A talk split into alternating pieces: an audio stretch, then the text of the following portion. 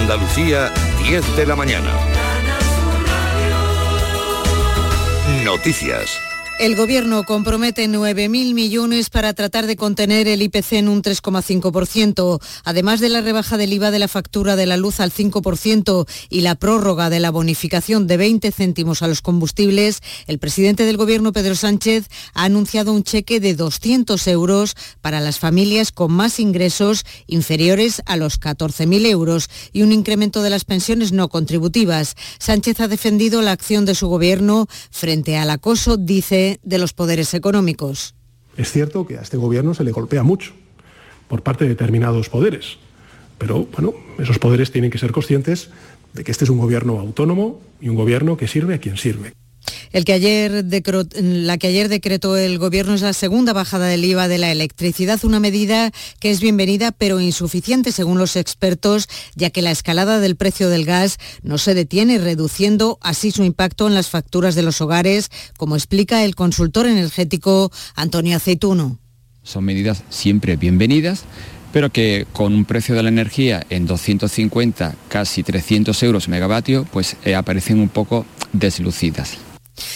Los camioneros autónomos votan hoy si recuperan el paro indefinido a partir del próximo 30 de junio. La plataforma en defensa del transporte por carretera lleva a cabo este domingo 25 asambleas en todo el país para decidir la reactivación de esa medida de fuerza contra el gobierno porque no ha legislado, dicen, para evitar trabajar a pérdidas en el sector.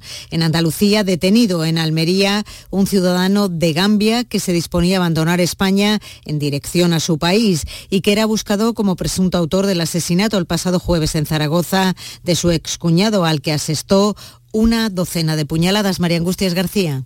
El detenido comparecerá a lo largo de las próximas horas en el juzgado de instrucción de Guardia de Almería para después ser trasladado a Zaragoza, donde será puesto a disposición del juez instructor de la investigación. El presunto autor del asesinato tiene 42 años y consiguió eludir el cerco policial hasta viajar a Almería. La investigación del grupo de homicidios de Zaragoza permitió su localización y detención por parte de la Policía Nacional. Según el periódico de Aragón, el presunto agresor podría haber actuado movido por el odio y la frustración, ya que la víctima, su cuñado habría acogido a su hermana para protegerla del sospechoso, del que se había separado y del que tenía una orden de alejamiento en vigor. Y a esta hora llegan a la aldea del Rocío en Huelva unos mil caballos marismeños guiados por los ganaderos de Almonte. Es uno de los momentos más especiales de la tradicional saca de las yeguas que regresa tras la pandemia. Sonia Vela. Como desde hace 500 años, los ganaderos almonteños han sacado en tropas a los caballos de la raza autóctona de Doñana, que pastan en libertad, y los llevan hasta la explanada frente al santuario del Rocío. Los turistas se agolpan en las inmediaciones de la ermita y vuelve así otra de las tradiciones ancestrales del pueblo almonteño al calendario onubense, después de dos años en blanco por la crisis sanitaria. Para garantizar la seguridad, se han dispuesto cortes de tráfico por las carreteras que cruzan los ganaderos con los caballos. El traslado de estos equinos terminará en torno a las 7 de esta tarde, cuando se prevé que las tropas entren en el recinto ganadero municipal en el núcleo urbano de Almonte. Y en lo que se refiere al tiempo, a esta hora eh, tenemos 22 grados en Carboneras, en Almería 21 en Cádiz capital y 23 en Priego de Córdoba, Andalucía 10 y 3 minutos de la mañana. Servicios informativos de Canal Sur Radio.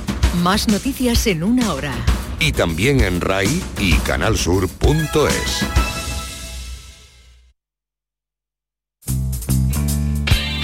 Días de Andalucía con Domi del Postigo, Canal Sur Radio.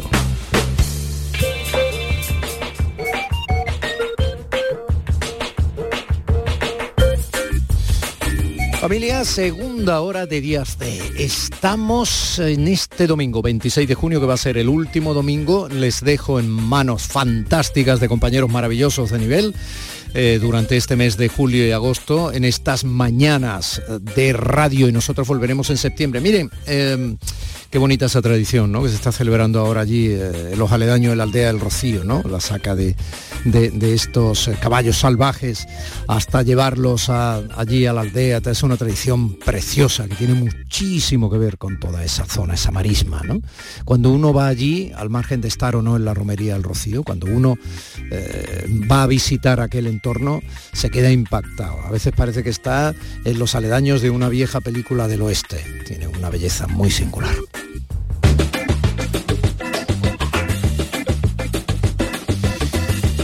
Bueno, son muchas las cosas muy interesantes, algunas muy divertidas y otras de servicio público. Tenemos a una persona de enorme nivel que nos va a recordar que el COVID sigue aquí y creo que está entrando por la puerta. En Días de Andalucía, compromiso con Andalucía. Un espacio ofrecido con el patrocinio de Fundación Unicaja.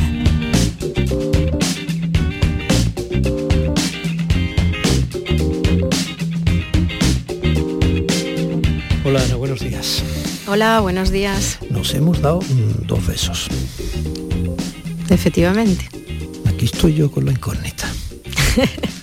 no de por qué te los he dado, que es por admiración y afecto. Pero, mm, y te agradezco mucho que, que hayas venido esta mañana, pero ¿se puede uno dar dos besos ya? Mi eminente viróloga. A ver, el riesgo cero no existe. ¿no? Eh, al final, tarde o temprano, todo el mundo yo creo que se va a acabar contagiando. Y lo que estamos viendo realmente, ahora hay un pico de contagio. Si no quieres contagiarte, es verdad que tienes que minimizar. Pero hombre, yo creo que por acercarse un momentito y más es acercar la, la cara un poco, mientras no estés todo el rato ahí, ¿sabes? Yo no, Tú, no hombre, creo que yo sea para todo el rato en tu cara no iba a estar. Por Eh, eso, no por, por eso. A ver, no porque me desagrade. porque lo considero innecesario y Claro.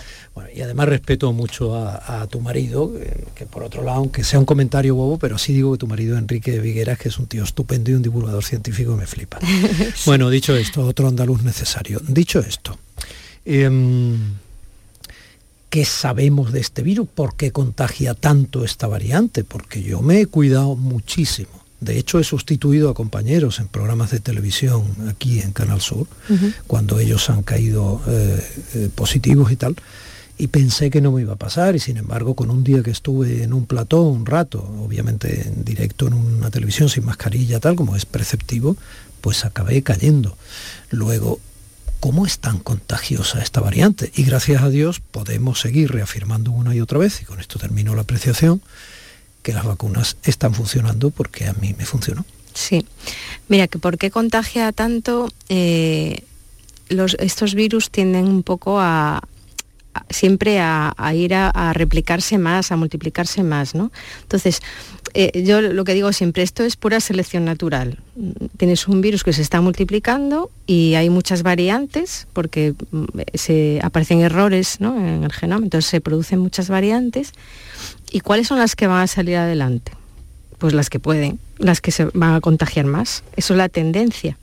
Entonces, si tú le das oportunidad al virus a multiplicarse, dejas que la gente ¿no? se multiplique en ellos y tal, pues eh, el siguiente paso, la transmisión, siempre van a pasar adelante aquellos que lo hagan mejor. Es, como digo, selección natural. Va aumentando la capacidad del virus de, de- de extenderse, pero eso no quiere decir que eh, ese virus vaya a ser más virulento, porque son dos cosas separadas. No, de hecho entiendo que si tiene más capacidad de extenderse es porque no está matando al huésped, ¿no? Bueno, podría matarlo a lo mejor al cabo de 10 días No, o de no 15 espero y ya algo- se ha extendido, pero que son dos factores, digamos, en virología sabemos que, que no siempre va unida la virulencia con la, con la infectividad y la transmisibilidad del virus, ¿no? Sí, pero entiendo que un virus que mate mucho al ser que invade acabará quedándose en poco tiempo sin Claro. ser que invadir. Luego, Exacto. Eso también es un proceso que afectaría al virus. Sí, pero hay que tener en cuenta que este virus también tiene infecciones asintomáticas, entonces como más difícil, ¿sabes?, de, de detectar. Entonces si ahí tienes un virus, por ejemplo, tipo ébola, ¿no?, que, que es muy mortífero y enseguida se nota y tal, pues queda más restringido. Y sin ir al ébola, el mismo SARS, el, el SARS-1 y el SARS-MERS, que se llama el eh, del medio oeste, el- el- esos virus son más mortíferos también. Tienen una mortalidad de un 10% y de un 35%, que es comparado con el casi más o menos barbaridad. 2. Sí, sí, pero esos virus existen y todavía andan por ahí. Bueno, el primero no, que ya gracias a Dios ese desapareció, pero el MERS sí que está en la zona de, de- de Oriente Medio. O sea que, eh, pero bueno, que como quizás sea más fácil detectarlos, pues se quedan más contenidos. O sea, es- la contención ahí es más fácil. Siempre se infecta gente que está más cerca, o el médico, Y los además te familiares. pones muy y malo y te puedes Te morir. pones malísimo. Luego es fácil detectar Exacto. inmediatamente dónde está ese. Exacto, exacto. Pero este va Y este no. multiplicándose, multiplicándose, a quien le toca, le toca. Exacto. Y entonces luego están los, por un lado están los factores del virus y luego están los factores del huésped, que somos nosotros. Pero entonces con toda esa capacidad de generar variantes que parten de errores por esa multiplicación tan grande que tiene el bichito de marras, eh, las vacunas, ¿por qué funcionan? Bueno, las vacunas funcionan porque tenemos algo que también se ha seleccionado en la evolución. Esto es como una lucha ¿no? entre uno que ataca y otro que se defiende. Bueno, pues nosotros también tenemos sistemas, porque también estamos aquí después de muchos años de evolución. Entonces... Bueno, me hables de eso, porque estoy, me he terminado Homo Imperfectus de la doctora ah, Martínón Torres y estoy, ah, estoy vamos, si estamos por ahí, hacemos el programa entero. bueno, pues precisamente eh, nosotros también tenemos sistemas de defensa, tenemos una inmunidad adaptativa, que esto hasta que hemos oído hablar siempre, que si los linfocitos, que si los anticuerpos, ¿no? Es, como eh, hay un, arsenal de, armas que tenemos preparadas, células T, células B, ¿eh? pero también tenemos una inmunidad innata antiviral que tenemos dentro en nuestras células es decir, tenemos mm, sensores que detectan si viene algo extraño, que no es nuestro, y dan el aviso, oye, que aquí pasa esto. Y entonces se disparan señales como por ejemplo, no sé si se conoce el interferón y otras cosas. Y hay más, ¿eh? que hay muchas que se están estudiando que aún no se conocen, porque es que hay muchas cosas que desconocemos. Entonces, dentro de la variabilidad genética del, hombre, del ser humano, pues hay personas que tienen unos tipos y otras personas que tienen otros tipos de, de esto que he mencionado. Entonces, no todos funcionamos igual. ¿Tú sabes quién explica esto muy bien, muy sencillito? La doctora Ana Grande. ¿Te, quieres oír? Mira. Supuestamente ¿no? el origen de la vida está en las moléculas de ARN primigenias, que era mucho antes de que existieran las células. Una de las hipótesis de ese origen de los virus es que proceden de ese ARN que adquirió capacidad de replicarse. ¿Qué es lo que hace un virus? Bueno, pues básicamente es perpetuarse, replicarse, multiplicarse y necesita células, necesita una célula para multiplicarse, porque como son tan básicos, pues tienen lo justo, ¿no? No tienen toda la maquinaria, poder producir proteínas, eh, parasitan, hackean, ¿no? digo muchas veces es que entran en una célula y la ponen a su merced, ¿no? Para poder utilizar toda la maquinaria celular para llegar a producir más copias de sí mismo. Y claro, cada cierto tiempo pues se, espera que haya una emergencia de virus totalmente impredecible, como los virus evolucionan, como surgen esas variantes, es algo aleatorio, es el, puro azar, ¿no? La, mutación de los virus es azarosa. Eh, del programa Tesis, eh, te he robado un poco, te he editado, eh, te he manipulado un poquillo. a ver, vamos a ver. Mm, eh, bueno, tú eres profesora e investigadora del Departamento de Biología Celular, Genética y Fisiología de la Universidad de Málaga. Conviene decir esto para quien te lleve escuchando un ratito y esté absolutamente arrobado ante tu carisma y tu capacidad de divulgación científica. Bueno, bueno, no, no, no, no, exagero. Bandera Andalucía este año como investigadora en el estudio de la evolución de virus de RNA, ya lo hemos oído. Recordemos el RNA que es el más básico, luego está el DNA o ADN, como queramos, que un poquito ya la doble hélice, esa genética, un poquito más complicado, ¿no? Pero este bichito, el coronavirus, con todo lo inestable, todo lo que tú quieras, es simplemente un filamento de RNA o de ARN, que tiene telita, tiene telita. Bueno, también estás eh, investigando en el, eh, en el, estudio de los mecanismos que introducen la variabilidad genética en el genoma de los virus, ¿no? Lideras un proyecto de investigación financiado por la Junta de Andalucía para el desarrollo de una nueva estrategia antiviral frente al coronavirus. Em, bueno, mm, has estado cuatro meses en el CSIC, mirando el bicho cara a cara con esos microscopios y esas cosas, además al bicho bicho, no al falso bicho con el que se investiga muchas veces para que no haya riesgo y para ir aprendiendo ¿no? del virus. No, no ha sido un robotito del virus, has estado hablando con él. Dime qué os habéis contado. A ver, bueno, verlo al microscopio, al virus ya sabes que no se, que no se puede ver eh, si no es con un microscopio electrónico y bueno. Pese a que este virus es gordo. Sí, dentro de los virus de ARN eh, es el que digamos tiene el genoma más grande. Luego lo que es la estructura del virus tampoco es mucho más grande que. Y el tamaño importa. El tamaño del ARN importa, pero, pero bueno, mm, a veces tampoco tan a favor del virus. Depende de cómo se vean las cosas, ¿no? Pero sí. Eh, Bueno, allí he estado en, el, en Madrid, en el Centro de Biología Molecular Severo Ochoa, que como has dicho es, del CSIC, es un centro mixto, de hecho, con la Autónoma, la, la Universidad Autónoma de Madrid. Y, allí pues he estado eh, con, mi colaborador del proyecto que se llama Hugo Bastola, que es eh, bioinformático, y en el laboratorio en sí he estado con el grupo de Esteban Domingo y también he colaborado mucho con la doctora, la doctora Celia Perales, que ellos son expertos y están trabajando desde hace tiempo, con, desde el principio, desde que empezó la pandemia, porque tú ya sabes que es que los científicos nos hemos tenido muchos que reciclar o, arrimar el hombro. Bueno, estamos sabiendo mucho ahora. Si no hubiera habido una pandemia, de vosotros sabríamos muy poco. ¿Verdad? Es que estábamos ahí. Muy interesante lo que está pasando, sí, muy escondido. Sí, sí, yo creo que eso es fundamental. ¿eh? Yo creo que cada vez se está dando cuenta más la sociedad y también los científicos, que, tenemos que, hacer nosotros el esfuerzo de, enseñar a la población, porque la cultura científica es súper importante para el avance de, un país, de una sociedad en todos los aspectos, el aspecto económico, pero también el aspecto social y eh, cultural todo, ¿no? Y la ciencia es cultura. Yo creo, que, en el colegio desde niños debían saber cómo se hace una hipoteca y, ciencia. Sí. Ciencia y programar. En el, ciencia en el sentido eh, obviamente utilitario, en el sentido defensivo, en el sentido de, comprender, valorar y entender por mor de nuestra salud y la salud colectiva, ¿no? El, trabajo que se hace en ciencia para la detección y el control de enfermedades, por ejemplo. Sí, yo creo que es importante. la prevención. Mm. Sí, y nada. Sí, programar informáticamente también. Y programar también, sí, sí, sí. Yo creo que idiomas y idioma informático y idioma del otro. Pues y, nada. y poner cine y obras de teatro también. Sí, es una cosa, digamos, completa, ¿no? Holística. y libros, libros adecuados. Lecturas, digo, no Mucha lectura, mucha que últimamente no se lee nada. Bueno, después de arreglar el sistema educativo. Eso, después de arreglar el mundo, seguimos. Yo, eso, pues he estado en, el CBM, he tenido la, suerte, vaya, porque yo creo me considero privilegiada, porque allí tampoco en, el centro donde he estado eh, tiene un laboratorio de nivel de seguridad 3, que tampoco hay muchos por, España, ¿no? y allí pues digamos que eh, no todo el mundo tiene acceso sabes que he tenido la suerte de que me han eh, dejado trabajar allí. El grupo de Esteban Domingo pues tiene su, espacio allí y él ha querido que, que, yo pueda hacer esto allí.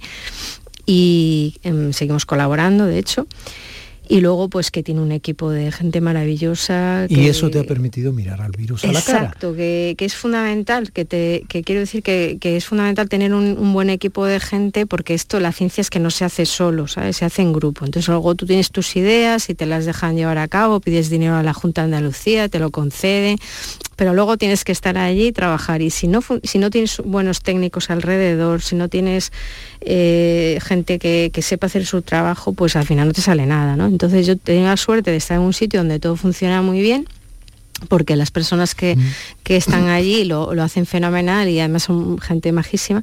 Y entonces he podido pues, ver, eh, no al virus en sí mismo, ya te digo, porque no teníamos un microscopio electrónico, que normalmente no se ve así, se ve con un microscopio óptico y ves las células y ves el efecto del virus sobre las células y realmente te das cuenta de lo devastador que, es para, para las tú células. Tú has ido ¿eh? relacionándote con el virus a través de sus efectos. Claro. Tú has ido viendo lo que va haciendo. Claro cómo va evolucionando, cómo va eh, obviamente desarrollándose y afectando a nuestras células. Sí, por el primero, eh, digamos que, mm, partiendo de muestras de aislados, digamos, de personas infectadas, ¿no? de pacientes, eh, que lo que tienes es el, exudado nasofaríngeo, ¿no? O un poco de saliva. El bastoncito, sí, El bastoncito que no nos gusta nada. Yo por lo menos las pocas veces que lo he hecho es que estornudo, pero no puedo.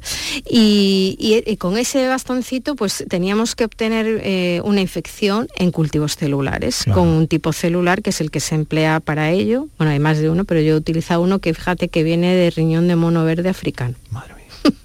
son unas células que son una línea estable, que, la vas sembrando y va creciendo y son inmortales. Entonces tú las, las puedes multiplicar, propagar un número de veces, no, no por el para siempre, siempre, porque van cambiando un poquito, pero bueno. Como una semilla que no se agota. En sí, más o menos. Vas teniendo células y entonces vas sembrando y vas haciendo experimentos con ellas, ¿no? Y vas viendo. Y entonces no estaba tan claro que los virus que yo me llevaba, me, los mandaron del hospital aquí, de, nuestros colaboradores del Hospital eh, Virgen de la Victoria, de Málaga, de pacientes de aquí no estaba tan claro que estos virus se pudieran infectar esas células. Y entonces probé, unos pocos hasta que di con uno que sí que infectó. ¿Y quién era ese uno? Pues hemos visto después que era la cepa, o sea, la cepa, la variante Omicron. Claro, esta que estamos diciendo que infecta tanto, es tremendo. las, los otros no infectaron también, pero esta infectó, igual que infectó a las personas bien, infecta también a los, resultados de todos esos eh, estudios, eh, ¿los tenéis ya todos? No, supongo que no, que estáis todavía trabajando, ¿no? Claro, no. Eh, nosotros, mira, te voy a contar. el proyecto tiene como cuatro objetivos. Entonces, el primer objetivo era analizar muestras de pacientes, utilizar técnicas de secuenciación masiva en las que se obtienen millones de secuencias de cada uno, y luego eh, pues analizar eso para ver qué, qué mutaciones, qué variantes estaban ahí en, esa población. por el micro ¿eh? y el ordenador, Sobre todo ordenador, bueno, y mi estudiante. Esa la primera, la segunda, la tercera y la cuarta. Me las tienes que decir en medio minuto. Ah, vale, bueno, pues la siguiente fue diseñar la estrategia basándonos en esos, en esos cambios que tenía el virus y la siguiente fue eh, sintetizar unos, unos unas proteínas muy pequeñitas que iban a actuar contra, contra una parte del ciclo del virus y eh, la última era ensayarlo. Y yo lo que estaba haciendo era eh, primero crecer el virus y luego probar la terapia. Y, eso es el, y ahora lo que tenemos que hacer es analizar la secuencia. Has, podido con él?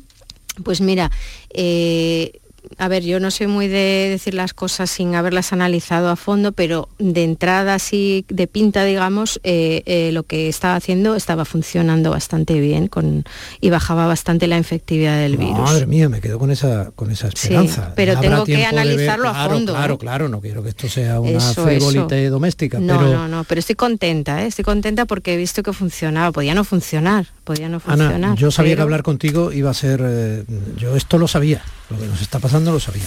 Así que tendremos que vernos otra vez. Pues cuando tú quieras, aquí estoy. Mm, yo también. Feliz verano. ¿eh? Igualmente, que descanses. Un beso. Que bajo mi rama tendrás abrigo, contamíname, mézclate conmigo, que bajo mi rama tendrás abrigo.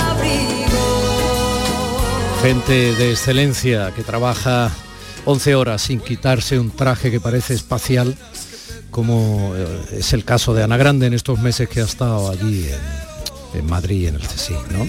Gente de excelencia, no es broma, 11 horas bajo ese traje, no pueden salir a comer, no pueden dedicados solo a seguirle la pista a los estragos y el comportamiento que ese bichito tan pequeño puede hacernos en nuestras células. Compromiso con Andalucía. ¿eh? una de las grandes representantes que dan sentido a esta sección que patrocina la Fundación Unicaja. Compromiso con Andalucía. Compromiso con Andalucía. Un espacio ofrecido con el patrocinio de Fundación Unicaja. Entidad social comprometida con Andalucía. ¿Puedes imaginar ver a tu artista favorito tan cerca en concierto? Solo en Concert Music Festival puedes hacer que esto ocurra. Sebastián Yatra en concierto en Concert Music Festival el 17 de julio. Entradas a la venta en Ticketmaster. Vive una experiencia única. Sebastián Yatra en Concert Music Festival Chiclana de la Frontera el 17 de julio. Patrocina Finetwork, patrocinador principal Lenovo. Estoy tremendo, estoy que crujo. Un galán de culebrón, el piar de un ruiseñor, un Adán soy colosal. Con el extra de verano, un titán, un espartano. Ya está a la venta el extra de verano de la 11, el subidón del verano. Un gran premio de 15 millones de euros y 10 premios de un millón. Extra de verano de la 11. A todos los que jugáis a la 11, bien jugado. Juega responsablemente y solo si eres mayor de edad. Canal Sur Radio, Sevilla. ¿Eres de los que se desesperan cuando no carga un vídeo en YouTube? Vente a Unicable y combina nuestros servicios de fibra, móvil y televisión como quieras. En Unicable encontrarás tarifas de otro planeta. Visítanos en La Rinconada, Umbrete, Cantillana, Santiponce, La Puebla del Río, San José de la Rinconada y Alora, en Málaga. Encuéntranos en unicableandalucía.com. Recuerda, tu operador local es Unicable. Vente a Dimarsa, ponte mis manos y dile chao, dile chao, dile chao, chao, chao, empieza ya tu autoconsumo, nuestro petróleo es el sol. Leques fotovoltaicas Dimarsa y despreocúpate de la factura de la luz. Dimarsa.es. La psicología cuida de ti. Psicólogos y psicólogas colegiados son los expertos en psicoterapia que atienden tu salud mental y te ayudan a superar dificultades. Su titulación, formación y experiencia son tu mayor garantía. Al cuidado de tu salud mental y tu bienestar emocional, siempre un profesional de la psicología. Es un mensaje del Colegio Oficial de Psicología de Andalucía Occidental. Vete a dormir con una sonrisa, con el show del comandante Lara. El humor más travieso, los invitados más divertidos, las mejores versiones musicales de Calambres. El show del comandante Lara, los domingos en la medianoche después del deporte. Quédate en Canal Sur Radio, la radio de Andalucía. Días de Andalucía, con Domi del Postigo, Canal Sur Radio. Último reflexo de esta temporada, pero no ni mucho menos el último flexo, porque la buena noticia es que lo van a poder disfrutar a esa hora en la que en verano se disfruta más si cabe la radio. Flexo estival. Así que esta sintonía se va a llenar de olor a jazmín y a noche. Paco Reyero, buenos días. Y a humo probablemente, y a malos ambientes, y a gente diversa, incluso díscola, y a tipos y a señoras que piensan y que van a contracorriente muchas veces, y a Juan Herrera, que es para mí uno de los mejores guionistas de la radio y la televisión, el, el creador del hormiguero, que desde hace años colabora eh, por el sentido del arte, básicamente, eh, en, el flexo. Y la verdad es que sus ideas y sus eh, perspectivas son maravillosas, Tommy. Pero bueno, a ti se te va a echar mucho de menos esas mañanas de, de sábado y de, y de domingo que son tan gratas y que tienen esa, esa experiencia, esa reserva de la radio. Muchísimas gracias, compañero. Viniendo de ti es... Lo digo de es corazón. para- es para anotarlo. No es Ojana. Oye, lo de eh, Ojana para la gente de la Andalucía Oriental, eh, en fin, es un poquito de pamplinita en el lomo, ¿no? Pero no, no de verdad. Eh, Juan Herrera has hecho muy bien en reivindicarlo, porque es un tipo enorme. Eh, es un lujo tenerlo por aquí, aunque sea de manera indirecta, gracias a ti en la radio. Y además yo me reío mucho y Zapi también con humor amarillo, o sea que es que Bueno, pero el lo chino humor- Cudeiro lo tenía lo su- humor amarillo es, es para, para explicarlo, Domi, porque realmente eso es unas cintas que compró en su día eh, Telecinco, la matriz italiana, y entonces no sabían realmente qué hacer con eso, porque compraron el lotes, eh, toda aquella eh, propuesta del concurso, ¿no? Con eh, los eh, esfuerzos físicos y todo eso. Eso no sabían qué hacer con eso. Entonces decían, ¿cómo vamos a emitir esto en versión original? No lo va a entender nadie. Y entonces Herrera y Miguel Ángel Col, que es el hijo de José Luis Col, estaban por allí y vieron aquello y dice, oye, nosotros podemos hacer esto, pero una versión doblada al español, pero que mm, eh, haga surrealista absolutamente las pruebas. De tal manera que ellos vayan haciendo las pruebas, pero nosotros vamos comentando unas cosas que son básicamente como si estuviéramos otro tipo de concurso, otro partido. Vamos a, a ponerles apelativos a los concursantes, vamos a hacer aquí una serie de personajes, vamos a... El, en fin, esto del chinito cuide que no existía realmente, que no, sabía quién era, es una cosa verdaderamente fa- fantasmal, ¿no? Pues Era todo surrealista, eso... Todo surrealista, pero, pero es que le dieron el ondas por el programa y además de eso, además de eso, lo premiaron, vamos, lo multipremiaron y claro, decía, bueno, ¿y estos quiénes son? Estos de estas voces, Pues, eran como bueno, ejercían de locutores sobre un programa que ya te, te digo, se compró a granel, realmente. Bueno, Bueno, a ver, a lo mejor hay oyentes que no saben de qué hablamos. Humor amarillo se llamó humor amarillo porque era eh, amarillo en el sentido oriental. Era un programa efectivamente, me parece que era coreano, ¿no? Creo que era coreano. No sé si es japonés realmente, porque No, no, ahí no estaba... lo tengo claro, ¿eh? no, lo tengo claro, pero bueno, en Pues todo fíjate, caso... eso indica claramente eh, la percepción de, de lo que fue aquello. Takeshi Kitano era el director. Takeshi, entonces sí. palabras mayores, entonces era Japón, Takeshi sí. Kitano, sí. Takeshi Kitano, uno de los grandísimos creadores cinematográficos de nuestro señor. tiempo. Bueno, en todo caso, eh, lo que hacían era doblar un imposible. Claro, era el típico eh, programa donde se hacían muchas pruebas y se pegaban galletazos y caían al, al agua y se pegaban unos mamporros tremendos. Hay muchos ahora. Mi niño pequeñito, por ejemplo, le gusta ver uno que se llama de flor is lava, el suelo es lava, pintan el agua como lava y es lo mismo y se van cayendo a la lava figuradas, ¿no? Sí, claro. Hay muchos de ese tipo, efectivamente. Hay, Bueno, hay aquí de- eh, José Manuel Zapico entiende que tenemos que ir callando ya de tonterías porque este jueves eh, saltaba la noticia de que se nos fue un maestro. ¿no? Yo tuve la oportunidad de conocerle.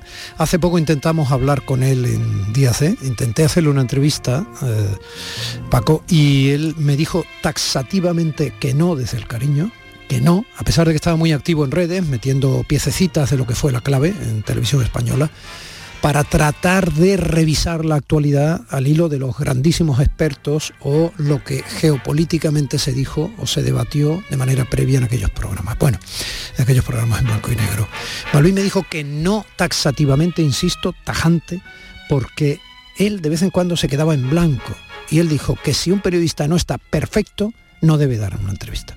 Hmm. Bueno, y, y el hecho, Dobby, de, eh, de escribir la historia cuando la historia todavía no está escrita, ¿no? Porque es fácil ir al libro de la historia cuando los libros ya están, ah, digamos, homologados por los propios historiadores, pero el periodista, en este caso Balvin, lo que hace es, al paso de la de la historia o de los acontecimientos va suponiendo, va presuponiendo, va eh, inspirando también qué es lo que puede llegar a pasar, ¿no? Va especulando, eso también está en el periodismo, porque claro, no se recoge en la historia. Bueno, pudo pensar, pero ¿qué es lo que pensaba entonces Suárez o qué es lo que pensaba entonces eh, González o cualquiera de ellos, ¿no? Ahora que eh, eh, se está hablando también de, de Carrillo, ¿no? Por la, la muerte de, de la gente que lo trae, ¿no?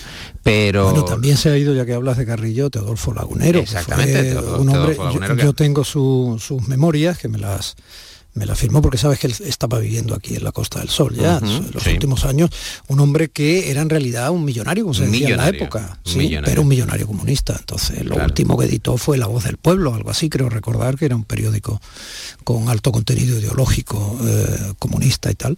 Y era un tipo interesantísimo y tenía una memoria prodigiosa. Sí, claro, al final eh, todo consiste ef- efectivamente en la memoria, porque eh, al archivo, como decía Víctor Márquez Reviriego, está Mm. la fosa común de las hemerotecas, ¿no? Dice, no, vaya a la hemeroteca. ¿La hemeroteca qué es? Cuando tú empiezas a sacar o a, a desvelar ahora entrevistas, ya que estábamos hablando de gente que entrevista o que hace debates y tal, y te sorprenderías de la forma de la actuación, cómo se ha ido amoldando todo, cómo se ha ido espaciando, politizando todo, efectivamente, de una manera abusiva.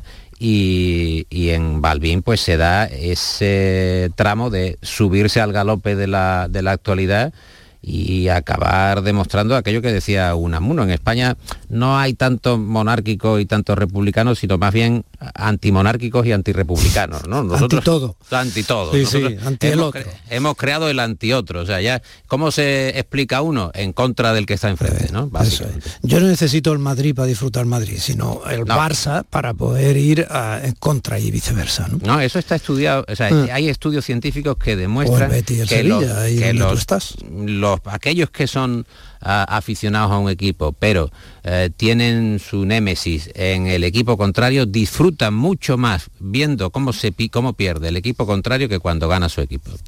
Hay, hay estudios que, que- que están investigando y añaden que efectivamente hay una- un alto porcentaje de gente que disfruta más cuando pierde el otro, ¿no? La alegría que es, bueno, ver cómo, cómo sufre el contrario.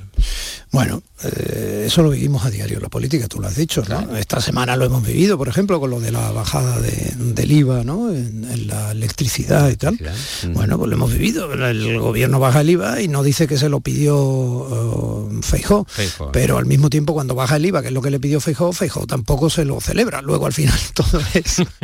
Quiero decir, pues bueno, pero vamos a ver, ¿y la lógica? La lógica no se la pidas a la política, hay que ser anti.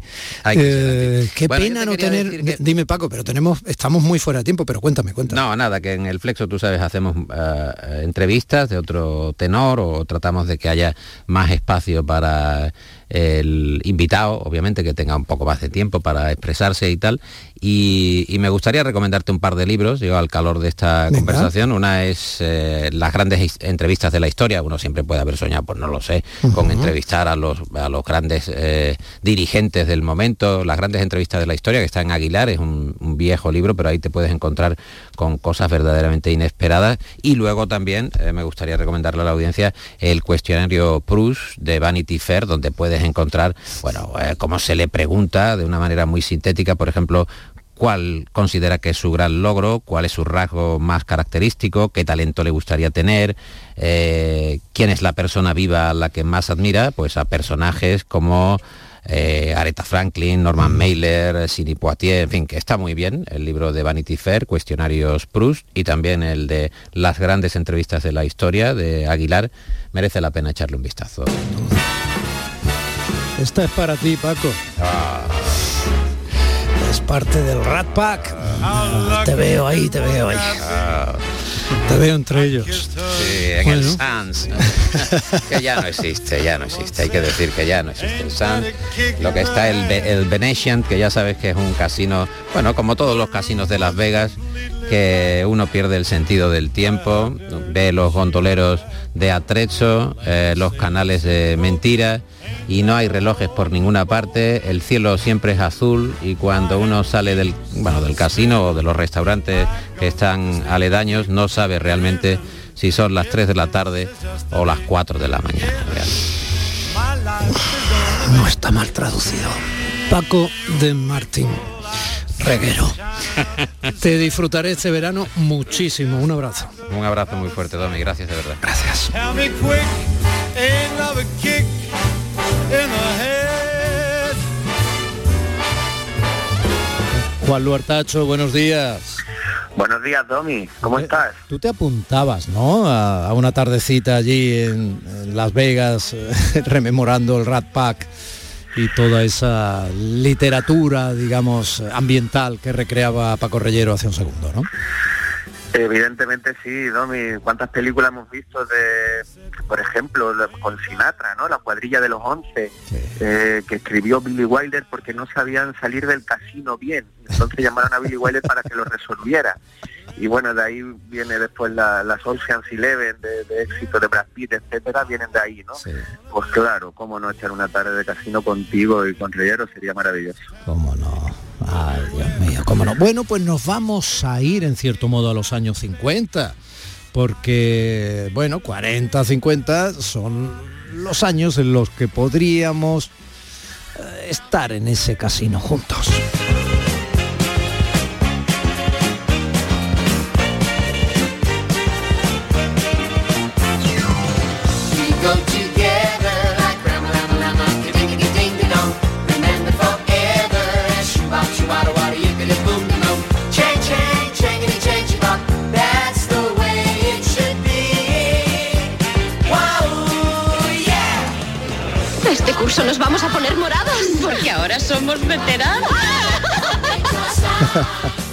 Llegó el verano, es la noticia que ha elegido, obviamente, no podía ser de otra manera en este cierre de temporada, la noticia de la semana que ha elegido Juan Luartacho. Y la película para ilustrarlo, bueno, una historia de amor de ida y vuelta en un verano de ida y vuelta. Gris, que yo hablaba de los años 50, aunque Gris sea de 1978, dirigida por Randall Kreiser, está ambientada en los años 50, la cinta, basada en el musical de 1972, creado por Gene Jacobs y Warren Casey, y la película narra ese juvenil amor de ida y vuelta con un éxito descomunal que consolidó la carrera de varios artistas principales. Bueno, como la del mismo John Travolta, que venía de triunfar ya con Fiebre el sábado noche y al que este Randall Kleiser ya había dirigido en la TV movie El chico de la burbuja de plástico. La de Olivia Newton-John o fu, yo no sé de contarla yo tú, Juanlu, porque lo de Olivia Newton-John era flipante. En realidad era una niña nacida en Cambridge, pero que había crecido en Australia, por eso la pintaban a veces con los eh, canguritos y todo esto. Allí creó un grupo musical femenino, ¿no? En sus años de instituto. Había representado a Gran Bretaña en el Festival de Eurovisión del 74 con la canción Long Live Love, con la que quedó en la cuarta posición. Bueno, tenía mérito porque aquel, aquel año ganó Waterloo de ABBA. O sea, que, bueno, Sí, un personaje, un personaje muy curioso. Yo, yo también eh, he podido ver esta semana un poco investigando sobre la película y he visto a Oliver Newton-John ese pasado reciente que tenía antes de la peli muy curioso. Muy Pues- curioso, muy curioso y además era bastante mayor que John Travolta, hacía de jovenzuelilla, pero en realidad ya no era tan jovenzuelilla. La mayoría del reparto sí.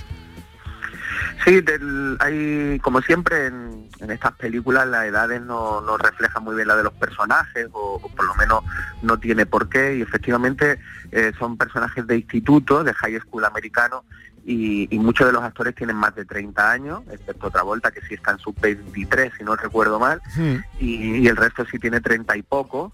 eh, pero bueno, juegan muy bien a, a aparentar esos 16, 17, 18 añitos y, y lo consiguen porque fue un éxito rotundo en el, como tú decías, en el 78 que se estrena la peli en Nueva York y desde ese primer día, ya ese fin de semana ya ya fue un éxito. De hecho, la película cuesta 6 millones de dólares y, y recauda 9 solo en el primer fin de semana en Estados Unidos y después recaudaron la friolera de 400 millones de dólares en todo el mundo, porque fue un éxito absoluto de este Randall Kleiser que es su primera película, como tú decías, había hecho también una TV movie con John Travolta, que fue el que mm, consiguió convencerlo para hacer este musical, porque Travolta no quería, eh, digamos, encasillarse en, en películas de, de solo baile, como venía el de hace fiebre del sábado noche, que por cierto es una película estupenda, Estupenda, muy sorprendente, sorprendente, que no se ha quedado nada, nada, nada vieja. nada vieja y sí tiene un trasfondo Muy eh, de- de, potente, la época y muy potente, muy potente.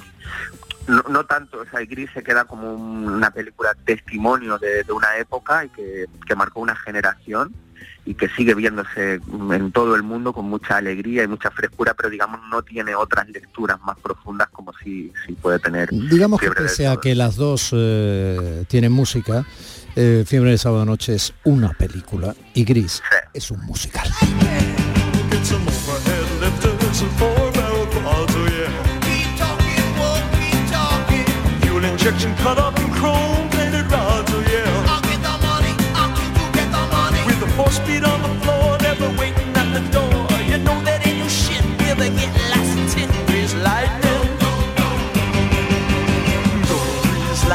Aunque los coches son muy importantes y salen modelos muy peculiares de los que se ha hablado mucho, porque de esta película se ha hablado mucho, ¿verdad, Juan Lu? Gris, esa grasa a la que hace mención el título de la película, no es tanto la grasa de los coches como la manera en la que se llamaba la brillantina, que todos se echan en el pelo a kilos.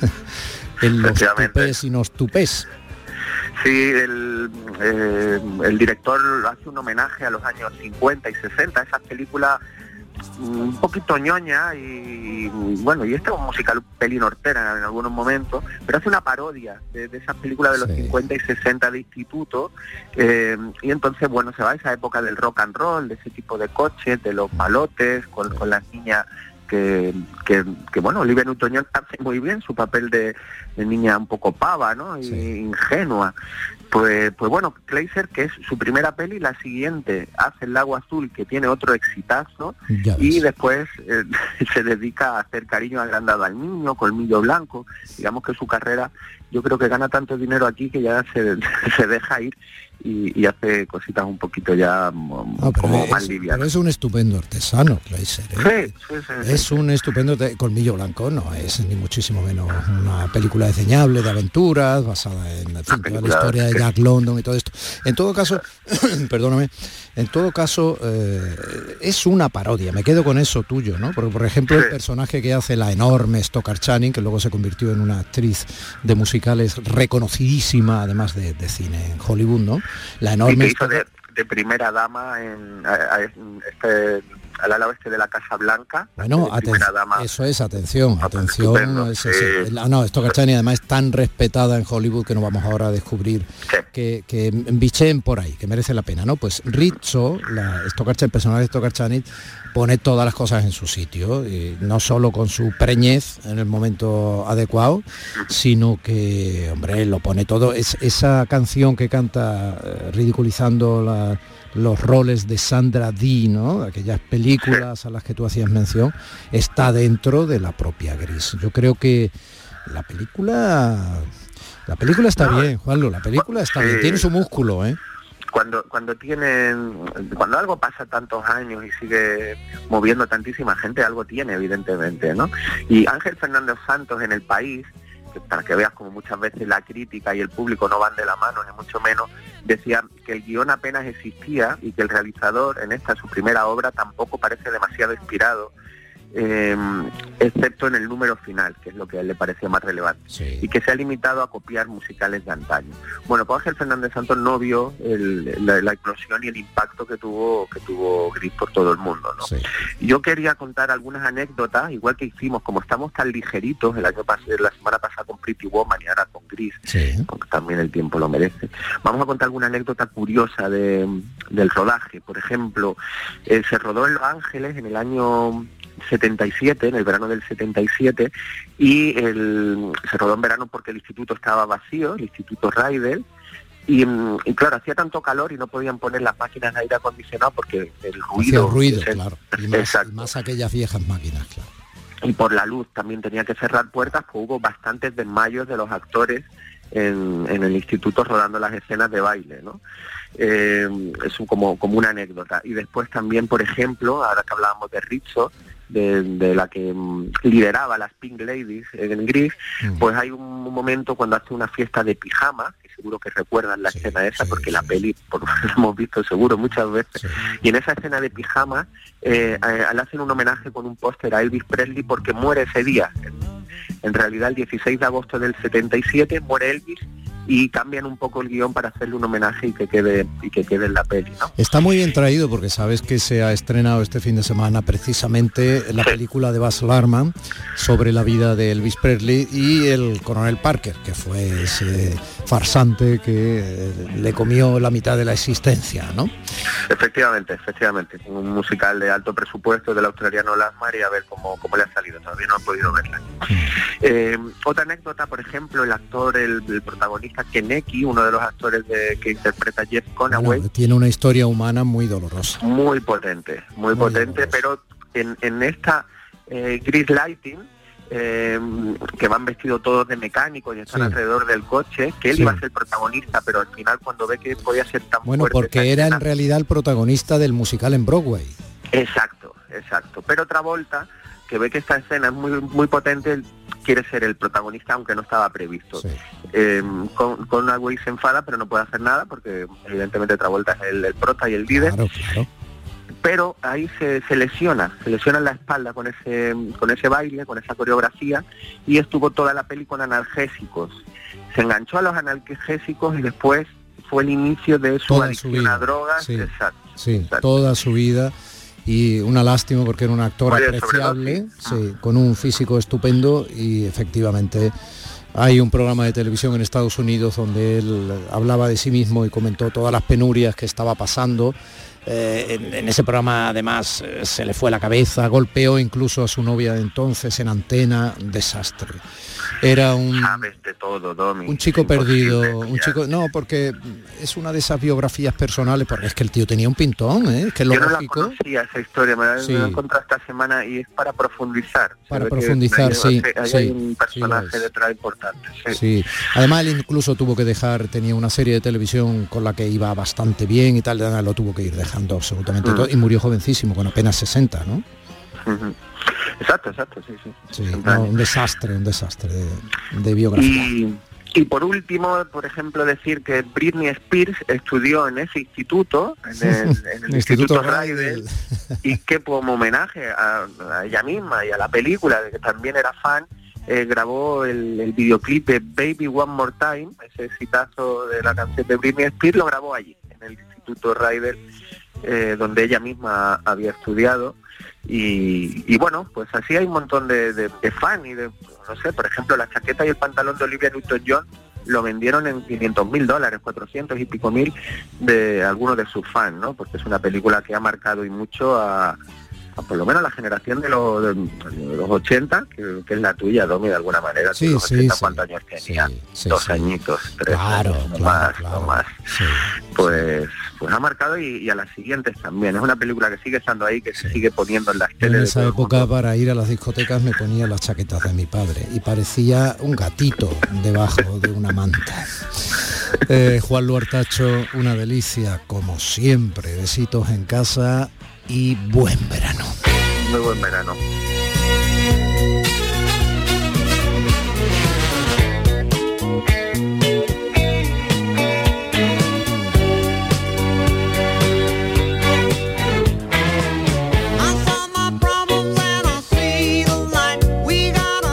Prácticamente la sintonía de los créditos de la película en realidad y es cantado por Frankie Valli, que es uno de esos eh, cantantes que eran rememorados como Frankie Avalon también, rememorados que habían sido cantantes importantes de Estados Unidos en esos años 50 que recrea esta película de casi el año 80, de 1978 de Randall Kleiser, que se sigue viendo y que si los jóvenes la vuelven a ver, porque la echan de vez en cuando y están las plataformas, eh, se suelen enganchar, porque tiene la clave, el verano, eh, la juventud, el amor y la música.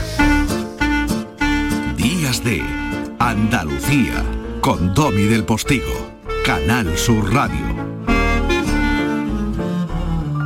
Este martes, la mañana de Andalucía con Jesús Vigorra en directo desde Isla Mágica. Celebramos los 25 años del parque temático referente del sur de la península ibérica, Isla Mágica. Hablaremos de los espectáculos más emblemáticos de estos años. Contaremos con los protagonistas que nos han hecho disfrutar en familia y amigos durante estos años. Y te descubriremos las nuevas atracciones, con música en directo y nuestra tertulia de guiris. La mañana de Andalucía con Jesús Vigorra. Este martes 28 de junio desde Isla Mágica. En Conforama estamos de pre-rebajas y ahora además con un 20% de descuento extra en sofás, colchones y muebles y un 10% extra en electro. Solo hasta el 28 de junio en tiendas y en conforama.es. Está en nuestras manos proteger aquello que estaba con nuestros pies. La tierra, los árboles, la flora, la fauna, la vida. Cuidar del entorno natural de Andalucía es tarea de todos, porque tu responsabilidad ayuda a evitar incendios, porque nuestro compromiso es velar por tu seguridad. Contra los incendios, este verano protege Andalucía. Junta de Andalucía. Canal Sur Sevilla. ¿Eres de los que se desesperan cuando no carga un vídeo en YouTube? Vente a Unicable y combina nuestros servicios de fibra, móvil y televisión como quieras. En Unicable encontrarás tarifas de otro planeta. Visítanos en La Rinconada, Umbrete, Cantillana, Santiponce, La Puebla del Río, San José de la Rinconada y Alora, en Málaga. Encuéntranos en unicableandalucía.com. Recuerda, tu operador local es Unicable. La psicología cuida de ti. En la escuela, en el trabajo, en tus relaciones con la familia y con los demás, en tus problemas y conflictos, en la adaptación a las etapas de tu vida. Donde haya una persona, estará la psicología. Para superar dificultades y desarrollar tus potencialidades, siempre un profesional de la psicología. Es un mensaje del Colegio Oficial de Psicología de Andalucía Occidental. Desde el área de Cultura y Ciudadanía de la Diputación de Sevilla, hemos puesto todo nuestro trabajo y esfuerzo en la creación de un nuevo circuito cultural y escénico, para que volvamos a ilusionarnos como antes.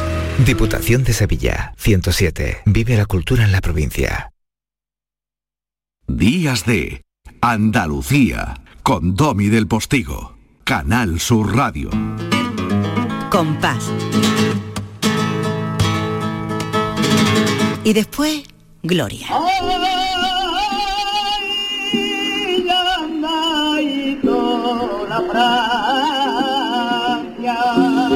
He andadito la Francia, que decía por Sigrilla Gitana de Silverio, el tenaza de Morón. Lourdes Galvez del Postigo, ¿tú qué haces mm, fuera de aquí? Que no te puedo yo chuchar.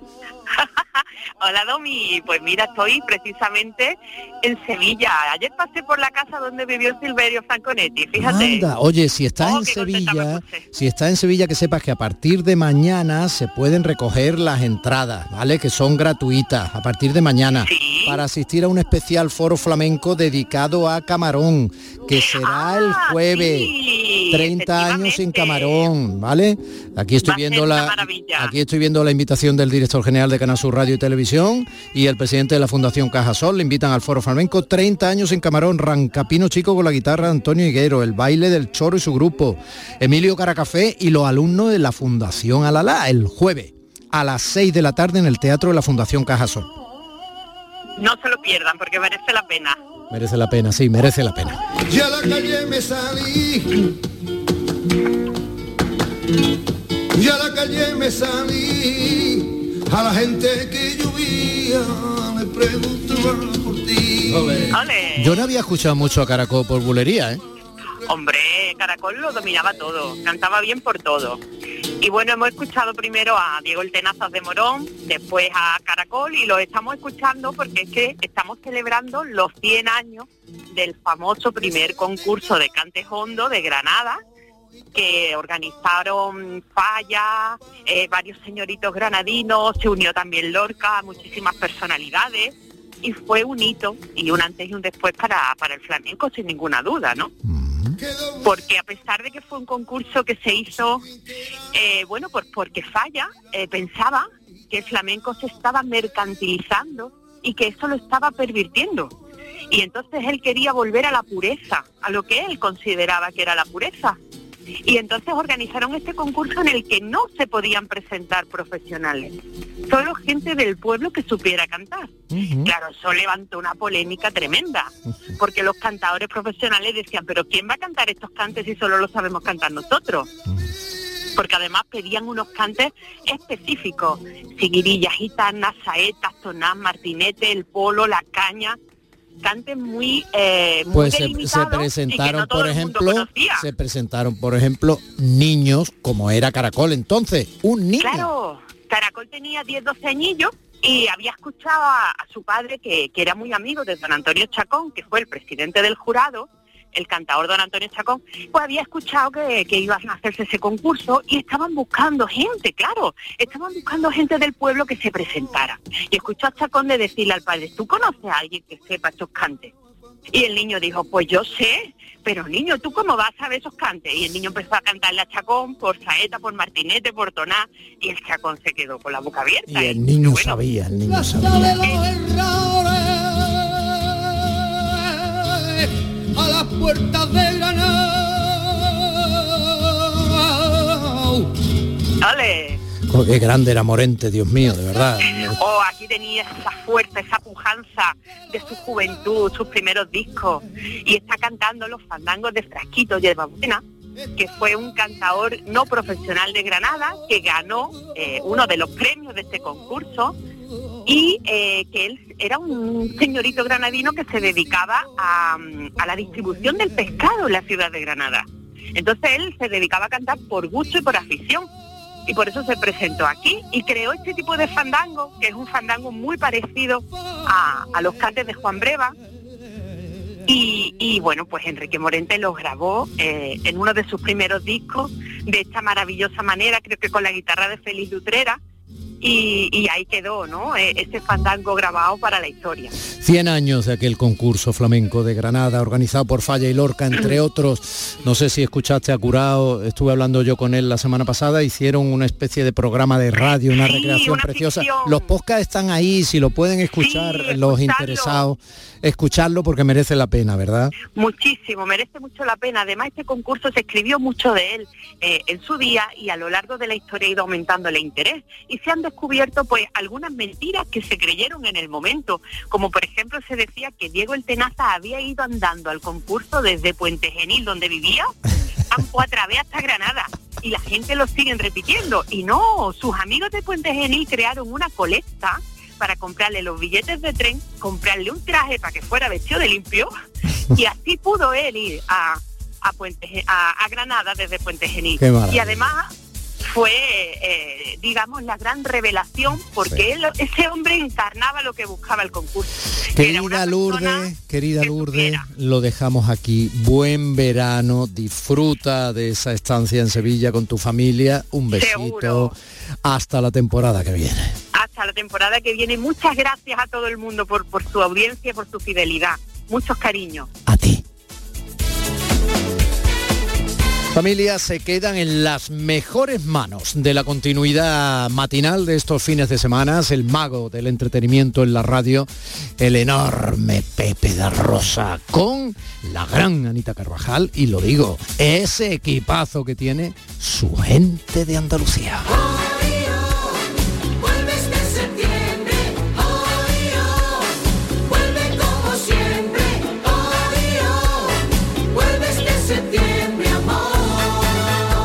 Arropen con amor y con respeto y evidentemente con exigencia a los magníficos compañeros que se van a ir encargando de la continuidad de estas mañanas de fin de semana en la Radio Pública de Andalucía durante el mes de julio y el mes de agosto. A ellos y a ellas desde aquí mi reconocimiento y mi humilde abrazo. Gracias, veraniegas ya, enormes, inmensas, interminables. Domi del Postigo en Días de Andalucía.